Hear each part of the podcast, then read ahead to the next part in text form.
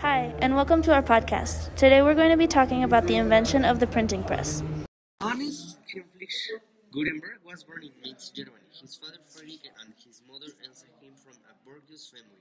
His father was American. Johannes changed his surname to Gutenberg, as it was the name of the house where he was born. Gutenberg led the trade of goldsmith and blacksmith, making himself known to the viceroy of the city. His mother acquired an inheritance house in Elben and Rhein, and they moved into new, the new house. And it is believed that Gutenberg studied at the University of Erfurt. His father died in 1931 and his mother in 1933. And years more later, Gutenberg died in Mainz, his hometown, on February 3 of 1468.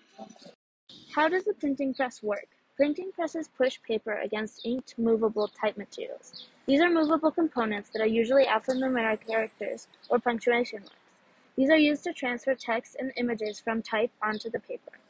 Pressing removes water from the sheets of paper and compacts the fibers tightly together as they bond.